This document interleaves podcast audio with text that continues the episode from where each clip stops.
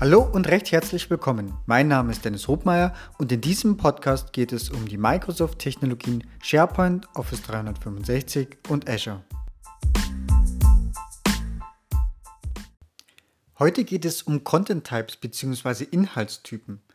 Ja, das ist eigentlich ein alter Hut und vermutlich kennt es schon jeder aus der SharePoint-Welt.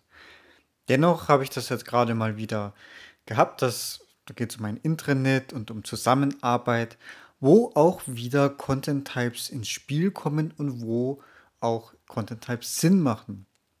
Ähm, was ist es und wie kann ich es denn einsetzen? Ich habe früher schon mal einen Blog-Eintrag gemacht, den kann ich nochmal verlinken. Der erfreut sich auch rechter Beliebtheit und zwar ist das eigentlich die uralte Word-Vorlage. Ne? Früher gab es halt Word-Vorlagen, .x-File und Co., die irgendwo auf dem File-Share rumgegeistert sind. Oder vielleicht hat man sich sogar ein Plugin gemacht. Oder, oder. So. Ja, mit dem ganzen SharePoint äh, und über meine entsprechende SharePoint-Struktur. Also nehmen wir mal an, wir haben da eine saubere Struktur. Ich habe einen Zusammenarbeitsbereich, ich habe eine Dokumentenbibliothek. So, und jetzt beginnt die, das Spannende in einer Dokumentenbibliothek, wenn ich ein standardmäßiges Dokument anlege, im Hintergrund ähm, ist bereits ein Content Type konfiguriert, und zwar halt vom Typ Dokument. Und äh, das hat zumindest mal einen Titel und einen Namen. Äh, übrigens, Name und Titel, na, wenn ich es einfach nur per Drag Drop hochlade, ist nur der es ist typischerweise nur eins der Werte ausgefüllt, während die Suche gerne den anderen Wert nimmt. Ne? Also wenn dann äh, ja, da in der Vorlage vielleicht noch drin steht, irgendwie als Titel Vorlage und äh, als Dateiname dann Rechnung Microsoft, ne?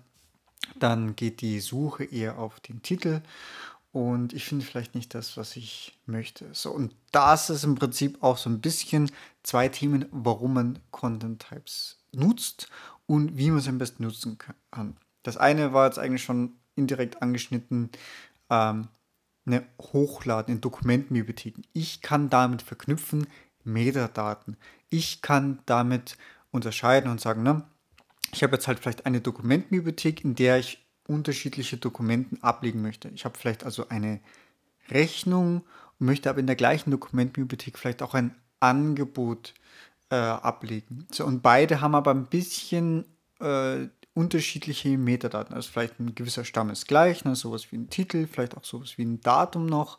Ähm, aber dann ja, laufen irgendwo Metadaten auseinander. Der eine braucht ein äh, Rechnungsdatum, der andere ein Angebotsdatum. So. Äh, jetzt nur mal als Beispiel.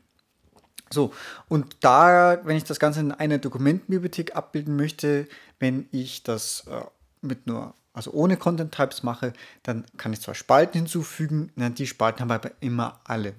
So, das ist jetzt vielleicht bei einer Spalte ist es noch nicht so wild. Ähm, schwieriger wird es, wenn sich da mal fünf Spalten unterscheiden. So, und ich jetzt halt für das eine Dokument eigentlich zehn bräuchte oder fünf bräuchte und in dem anderen eigentlich nur zwei oder drei und die auch noch anders. So, und genau das können eben Content Types. Kann, so kann ich sagen, okay, ich mache den Content Type für Rechnung, die erfordern die und die Spalten.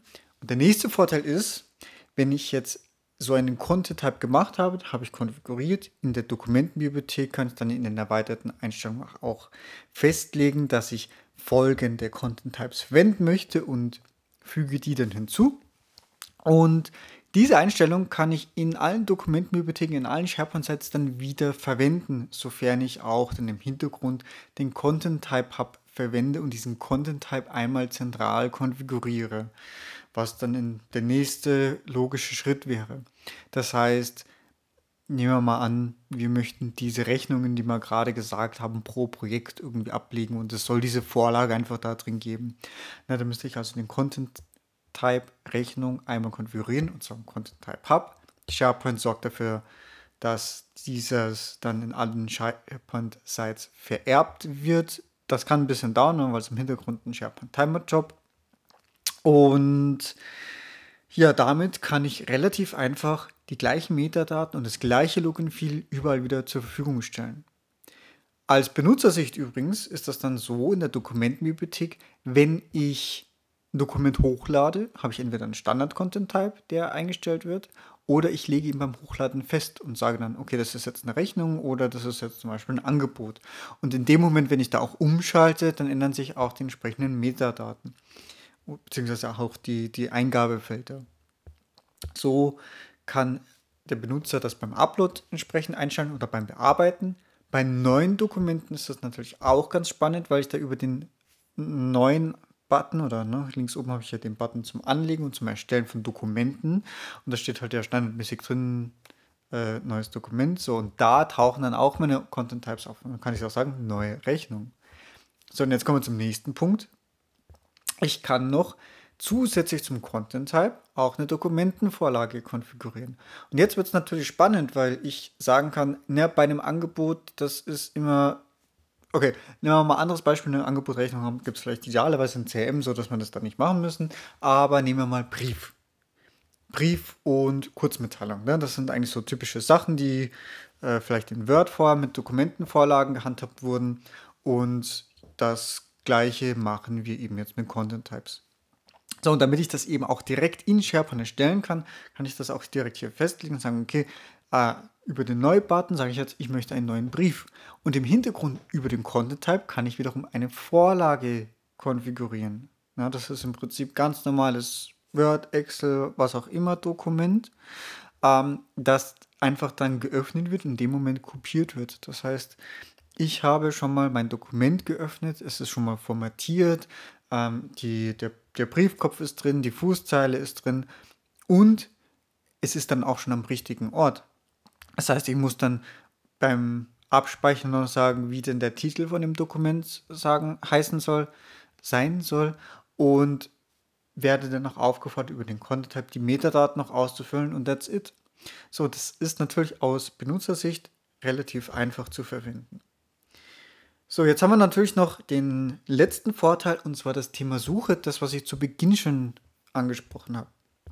Wenn ich jetzt natürlich auch immer wieder die gleichen Dokumententypen verwende und das überall mein SharePoint weg über Content Types, dann kann, wenn ich das eben auch so möchte, könnte ich jetzt grundsätzlich auch noch ein Search Refinement machen und sagen, okay, ähm, auf der linken Seite im Suchcenter biete mir an, wenn du da Dokumententyp findest, dass ich vielleicht auch noch sagen kann, nee, ich suche nach Angeboten oder nach, nach Rechnung.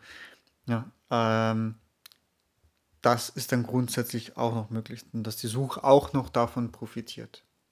Ja, das sind eigentlich so mal die grundlegenden äh, Funktionen eigentlich vom Content Type und hoffe natürlich, dass euch das was bringt. Bis dann, tschüss.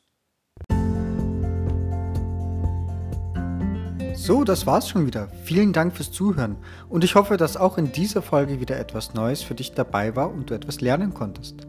Wenn du Feedback hast, freue ich mich ganz besonders und du kannst es mir über die verschiedenen Kanäle mitteilen.